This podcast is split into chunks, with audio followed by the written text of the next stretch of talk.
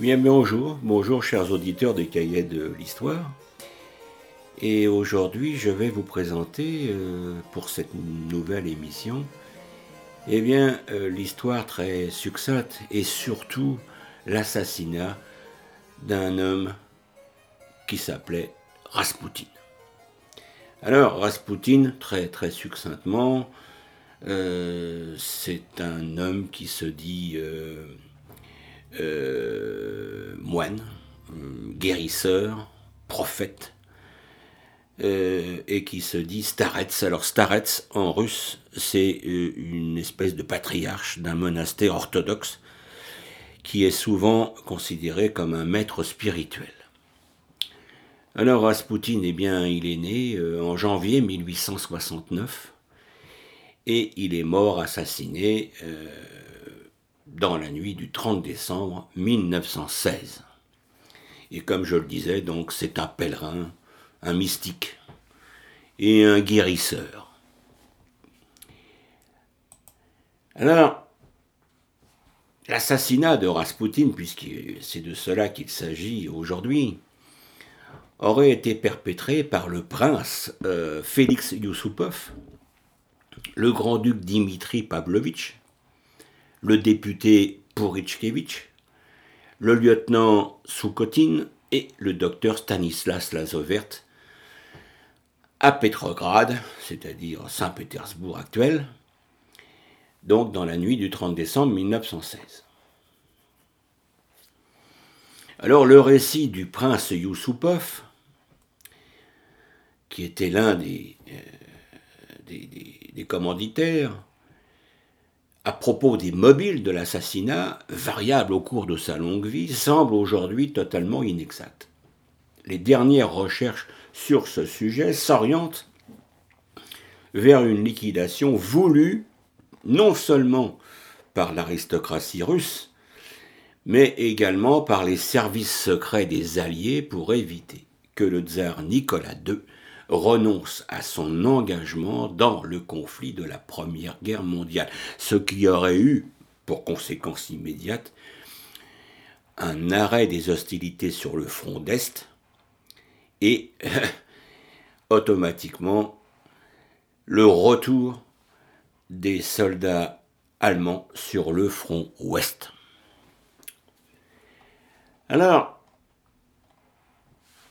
les causes du complot eh bien, on va aller chercher déjà euh, pendant la Première Guerre mondiale,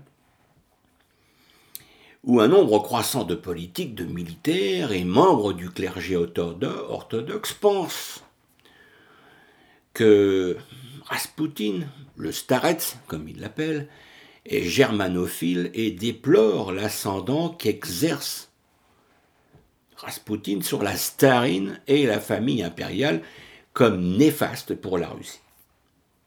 Kerensky, ministre de la Justice, diligente une enquête officielle qui ne trouve aucune charge contre Rasputin. Ce qui n'empêche pas Alexandre Kerensky de soutenir qu'il est le pivot autour duquel gravitaient les intrigues des germanophiles et d'authentiques agents allemands. En août 1915, et ça c'est une date importante pour la Russie, eh bien, le grand-duc Nikolaï Nikolaïevitch de Russie est démis de ses fonctions de commandant suprême des armées impériales par le tsar Nicolas II. Et le 21 août 1915, eh bien, l'empereur se met lui-même à la tête de l'armée. Il confie le gouvernement intérieur à son épouse, et en qualité de conseiller privé de l'impératrice, eh bien Rasputin rend quotidiennement visite à la starine, lui prodiguant des conseils. Il faut dire que Alexandra Fyodorovna a une confiance aveugle en Rasputin, le laissant même se charger d'affaires urgentes, parfois même de questions concernant l'Empire. Et il fait et défait les ministres. Alors la foi aveugle de la tsarine en Raspoutine l'a amené à lui demander conseil, non seulement dans les questions personnelles, mais aussi sur des questions de politique d'État. Le général Alexeyev, tenu en haute estime par Nicolas II, a essayé de parler à la tsarine au sujet de Raspoutine, mais il réussit seulement à s'en faire une ennemie implacable. La foi aveugle de la tsarine l'empêche totalement d'être consciente de ce qu'elle fait, de la façon dont elle agit avec Raspoutine. Alors le général m'a dit plus tard à ce sujet sa profonde préoccupation en apprenant qu'une carte secrète des opérations militaires avait trouvé son chemin eh bien, entre les mains de l'impératrice. Mais comme d'autres, il était impuissant à prendre des mesures. Alors, les membres de la famille Romanov, mais également certains hommes politiques, presse Nicolas II d'écarter Raspoutine. Certaines personnes de l'entourage du couple impérial tentent sans succès de raisonner le tsar et son épouse, les avertissant des rumeurs circulant en Russie sur la vie dissolue du tsarets. Le président de la quatrième Douma, la Douma c'est le parlement russe, Mikhail Rodzianko, s'adresse à l'empereur. Et voici ce qu'il lui dit. Je dois dire à votre Majesté que cela ne peut pas continuer beaucoup plus longtemps. Personne ne vous ouvre les yeux sur le rôle véritable que cet homme, c'est-à-dire Rasputin, joue. Sa présence à la cour de votre Majesté sape la confiance dans le pouvoir suprême et peut avoir un effet néfaste sur le sort de la dynastie et détourner les cœurs des gens de leurs empereurs. Alors, en mars 1916, le prince Félix Yusupov décide d'éloigner Raspoutine de la famille impériale et tente de trouver des personnes disposées à lui prêter main forte. Le prince se tourne vers les opposants déclarés à Raspoutine, mais ceux-ci considèrent le passage à l'acte comme vraiment trop dangereux. Quelques jours plus tard, à Saint-Pétersbourg, le prince rencontre Mikhailovitch Soukotine, un jeune lieutenant du régiment, euh, du régiment Préobrajensky, blessé sur le front et convalescent. La confiance s'installant entre les deux hommes, Yusupov lui soumet son projet d'assassinat et, sans aucune hésitation, le jeune officier lui donne son accord. Le jour suivant, le prince Yusupov rencontre le grand-duc Dimitri Pavlovitch, et ce dernier avoue songer depuis longtemps à l'assassinat, mais sans trouver le moyen d'y parvenir. Ils échangent leurs vues, le grand-duc soumet au prince l'idée d'une potion susceptible de maîtriser le starets, les deux hommes se séparent et le grand-duc quitte eh bien, Saint-Pétersbourg pour quelques jours. Le soir même, le prince reçoit la visite du lieutenant Soukotine et Yusupov lui rapporte sa discussion avec le grand-duc Dimitri Pavlovitch. Alors immédiatement, les deux hommes conviennent de la nécessité de gagner la confiance du starets, et le prince eh bien, est désigné pour tenir ce rôle.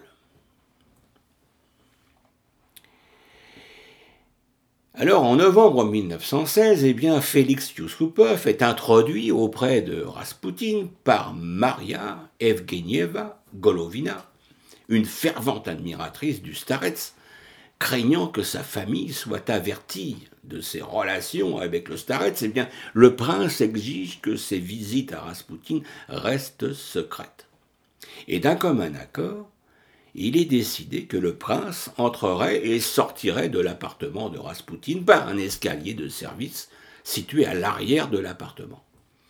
Certaines rumeurs circuleront malgré tout dans Saint-Pétersbourg et certains suspecteront le prince d'entretenir une relation à caractère homosexuel avec le moine fou. Et entre novembre 1916 et la nuit du 29 au 30 décembre, eh bien Yusupov rencontre ainsi plusieurs fois le guérisseur, et dans ses mémoires, le prince exprime le dégoût qu'il éprouve lors de ses rencontres avec Raspoutine.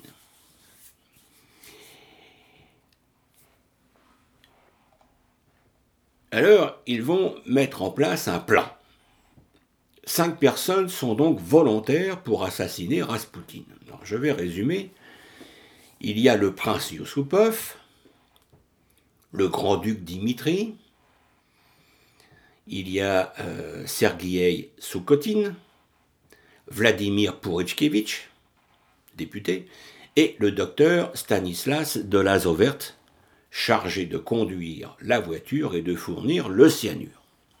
Alors le plan concernant l'assassinat est simple. Il convient en premier lieu que le prince Yusupov se lia avec Raspoutine. Il s'agit ensuite de choisir le lieu de l'assassinat et de trouver un moyen d'y attirer Raspoutine. Vient ensuite la question de l'arme à utiliser et de la méthode à employer. D'autre part, de quelle façon peut-on échapper aux soupçons de la police? Et enfin, que faire du cadavre de Raspoutine Alors, conduire Raspoutine au palais de la Moïka est facile. Chacun en Russie connaissait l'appétit sexuel du starets, mais il faut trouver un appât. Et pour tenir ce rôle, eh bien, les cinq conspirateurs songent à la princesse Irina Alexandrovna, l'épouse de Yusupov. Elle se trouve alors en Crimée, au bord de la mer Noire, et son époux lui adresse plusieurs lettres au début de décembre. La princesse l'informe cependant de son refus de servir de leurre et les conspirateurs doivent se passer de sa participation, mais ils n'abandonnent pas l'idée pour autant. Euh, alors, afin que la présence de Raspoutine au palais de la Moïka n'éveille des soupçons, eh bien, le prince presse le starets de taire au rendez-vous avec la princesse. Parce que, évidemment, on a fait croire à, à Raspoutine que il allait rencontrer une jolie, jolie princesse. Alors Yusupov viendrait chercher le moine fou au pied de l'escalier de son appartement. Et pour brouiller davantage les pistes, eh bien, les conspirateurs téléphoneraient dans la nuit du 29 au 30 décembre au restaurant La Villa Rode pour demander si Raspoutine était encore là, car une personne l'attendait. Après l'assassinat, le cadavre serait enveloppé dans un tapis lesté, puis jeté dans la rivière. Alors, en ce mois de décembre, toutes les rivières aux alentours de Saint-Pétersbourg sont gelées, et les cinq hommes cherchèrent un trou où jeter le cadavre, et ils le trouvèrent dans un des bras de la Nevka. Alors, au cours des derniers mois de 1916, eh bien, Raspoutine commence à vivre dans la terreur, et pour oublier sa peur, eh bien, il boit plus que de raison et passe ses nuits dans les cabarets de Zigan. Pour une raison qui nous semble inconnue, il sent sa fin très proche. À de nombreuses reprises, il parle de son, assassinat imminent. Et le jour de sa mort, le Starets reçoit de nombreuses visites de personnes dans son appartement, et tous ceux qui viennent le consulter insistent pour qu'il ne quitte pas son domicile. Le 29 décembre 1916, eh bien, les quatre complices du prince se présentent au palais de la Moïka. Le prince Yusupov sort de sa poche une boîte contenant le cyanure et la dépose près des gâteaux à la crème rose. Après avoir enfilé des gants de caoutchouc, eh bien, le docteur Stanislas Lazovert sort plusieurs cristaux de cyanure de la boîte, puis après les avoir réduits en une fine poudre, eh bien, il ôte les petits chapeaux des gâteaux et, à l'aide d'une seringue, dépose une petite quantité de poison. Mais, qui suffirait, selon le docteur, à tuer un éléphant. Sur quelques-unes des pâtisseries, afin de ne pas susciter la méfiance du tsaret, eh bien, le prince doit goûter quelques gâteaux, et pour cette raison, eh bien, le docteur en laisse quelques-uns complètement intacts. Plus tard, deux verres de vin seront également empoisonnés. Alors ce travail terminé, eh bien, le docteur Lazovert jette ses gants au feu. Onze heures sonnent, les préparatifs sont terminés, et afin de mettre Raspoutine en confiance, eh bien, les comploteurs décident, dès l'entrée de Raspoutine, de diffuser une musique gaie à l'étage. Alors, dans la rue, le prince regarde autour de lui. La rue est déserte, Après un détour, la voiture vient se garer près du porche, et le prince invite le starets à le suivre. Ils entrent par une porte latérale du palais, puis, après avoir parcouru un hall de marbre et descendu un escalier, les deux hommes pénètrent dans la salle à manger. Et dans cette pièce, Raspoutine entend des voix et les notes d'une musique gaie provenant d'un phonographe, qui apparemment jouerait Yankee Doodle Dandy. Le prince rassure Raspoutine. Il lui explique que son épouse est retenue par des invités et qu'elle descendra plus tard. Les quatre complices de Yusupov sont postés près de l'escalier conduisant à la salle à manger. En attendant la princesse, eh bien le prince offre à Raspoutine une pâtisserie contenant du cyanure. Cependant, trouvant le gâteau trop sucré, Raspoutine le refuse et fait de même quand il lui est proposé un verre de vin. Alors le prince, pris de panique, rejoint ses complices. À son retour dans la salle à manger, le starets s'est ravisé. Celui-ci demande quelques gâteaux empoisonnés qu'il mange, puis il avale un verre de vin de Madère. Très toxique, le cyanure de potassium agit en principe rapidement sur l'organisme. Le prince, cependant, constate avec stupeur que le poison n'a aucun effet sur Raspoutine. Alors ce dernier eh bien, poursuit la discussion sans manifester aucun signe de perte de conscience. Les minutes s'égrènent, mais le poison ingéré par le starets demeure sans effet. Or, selon le témoignage de la fille de Raspoutine, qui fut publié en 1966, eh bien, son père s'abstint très jeune de manger la chair des animaux à sang chaud et ne varia jamais. Quant aux sucreries, il les jugeait pernicieuses pour la santé et n'en mangea jamais. Et l'autopsie réalisée en 1916 ne confirmera pas la présence de poison. Ah. Voici un mystère. Alors, vers 2h30, affolé, Youssoupov retrouve ses complices qui se tiennent toujours dans l'escalier. Il s'empare du revolver du grand-duc Dimitri Pavlovitch et revient dans la salle à manger. Le starets tourne le dos au prince et il ne remarque pas que celui-ci pointe une arme sur lui. Youssoupov lui dit Grigory, Raspoutine, vous feriez mieux de regarder le crucifix et prier et le prince tire vers le cœur. Raspoutine pousse un cri, puis s'écroule sur la peau d'ours, qui est sur le sol. En entendant le coup de feu, les quatre complices se précipitent dans la salle à manger. Ils voient le starets allongé sur le dos, le visage convulsionné, les poings serrés. Il a les yeux fermés. Une large tache de sang macule euh, la blouse russe. Les conspirateurs se penchent alors sur le corps de Raspoutine et se mettent à l'inspecter. Après quelques minutes, eh bien, les spasmes s'arrêtent, les yeux restent clos. Le docteur Lazovert déclare que la balle a traversé le cœur. Raspoutine ne respire plus. Alors les comploteurs remontent tous à l'étage. Ils discutent de l'avenir de la Russie et au cours de cet échange, le prince, poussé par un, sentiment d'inquiétude indéfinissable, redescend au sous-sol. Raspoutine gît toujours sur le sol, immobile. Après avoir examiné son pouls, Youssoupov constate une nouvelle fois son décès.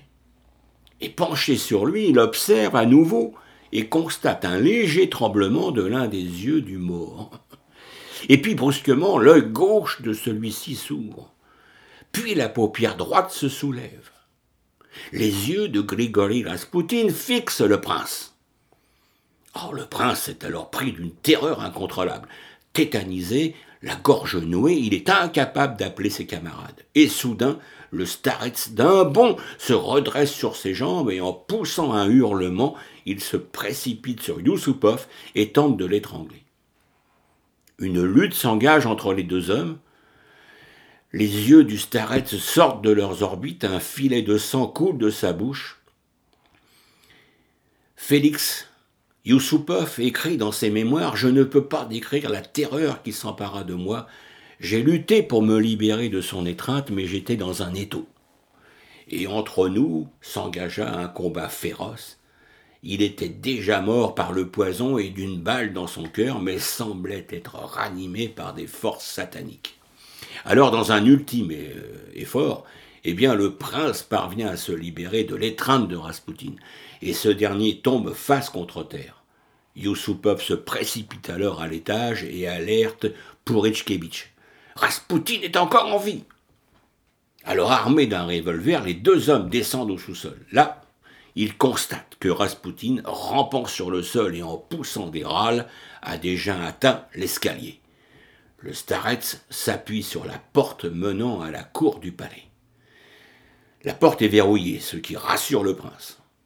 Et soudain, elle s'ouvre malgré tout et Raspoutine disparaît dans la nuit.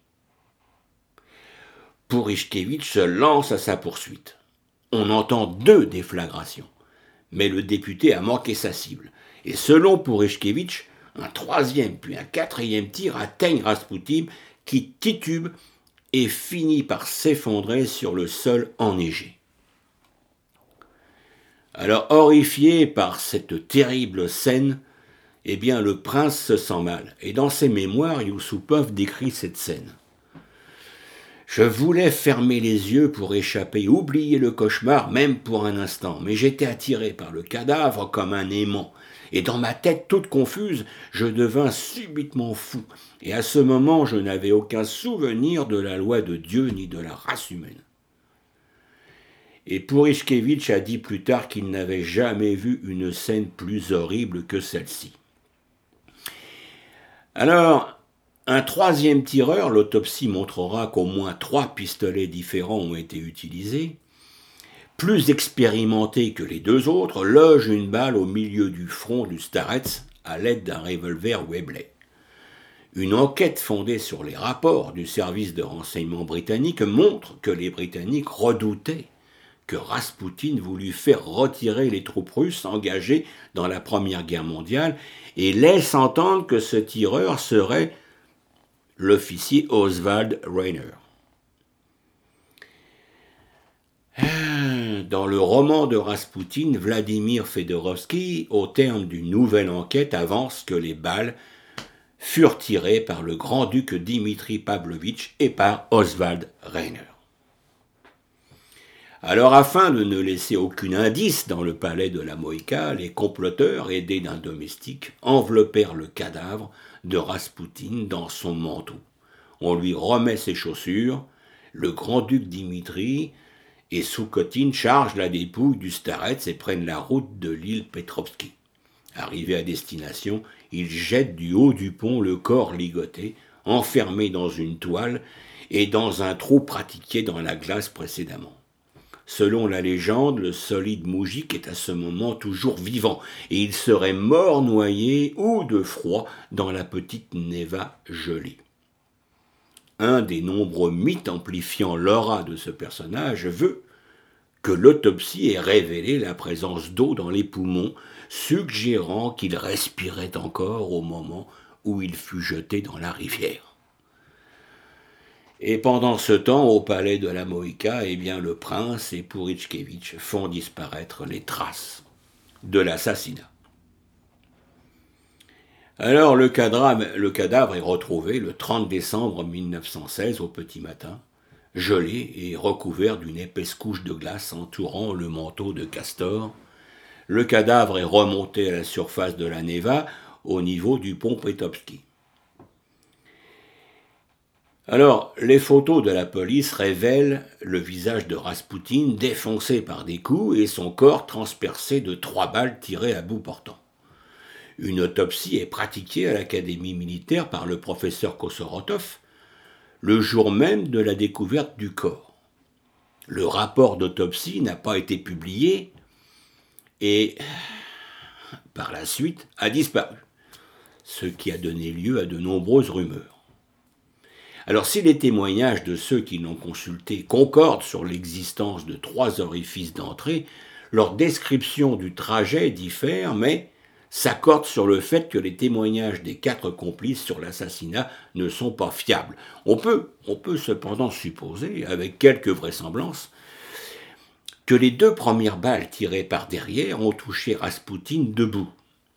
La première, entrée par le thorax ayant traversé l'estomac et le foie, et la seconde entrée par le bas du dos ayant traversé un rein.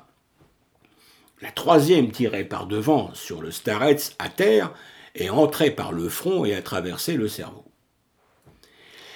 Cette autopsie ne permet pas de conclure si Raspoutine est mort par empoisonnement en raison des commotions et des coups assénés ou sous le coup des balles de revolver. Mais il est probable que l'impact des balles a été mortel. Et ces conclusions incertaines ont donné lieu à de nombreuses rumeurs sur les causes de la mort de Raspoutine. Alors celui-ci eh bien, est inhumé euh, le 3 janvier 1917 dans une chapelle en construction près du palais de Starkoyo Selo. Et au soir du 22 mars, sur ordre du nouveau gouvernement révolutionnaire, on exhume et brûle le corps de Raspoutine et on, disperse ses cendres dans les forêts environnantes. Mais selon la légende, seul le cercueil se serait consumé et le corps de Raspoutine serait demeuré intact malgré les flammes. Alors, tous ces mythes autour du Starets expliquent que plusieurs personnes vinrent par la suite récolter de l'eau dans laquelle Raspoutine avait été trouvé mort. Elles espéraient ainsi recueillir un peu de son pouvoir mystérieux. Eh bien, chers auditeurs, j'espère que cet assassinat vous aura comblé, si je puis dire, ou vous aura passionné, parce qu'effectivement, euh, c'est pas tous les jours qu'on peut écouter le, déroulement d'un assassinat comme celui-ci. Eh bien, euh, sur cette fin tragique, eh bien, je vous laisse et bien entendu, vous avez tout loisir euh, de regarder, de lire la vie de Raspoutine et pas seulement son assassinat, sur Internet dans différents médias. Eh bien, sur ce, chers auditeurs, je vous laisse et je vous dis rendez-vous à la semaine prochaine pour un nouveau sujet. Merci.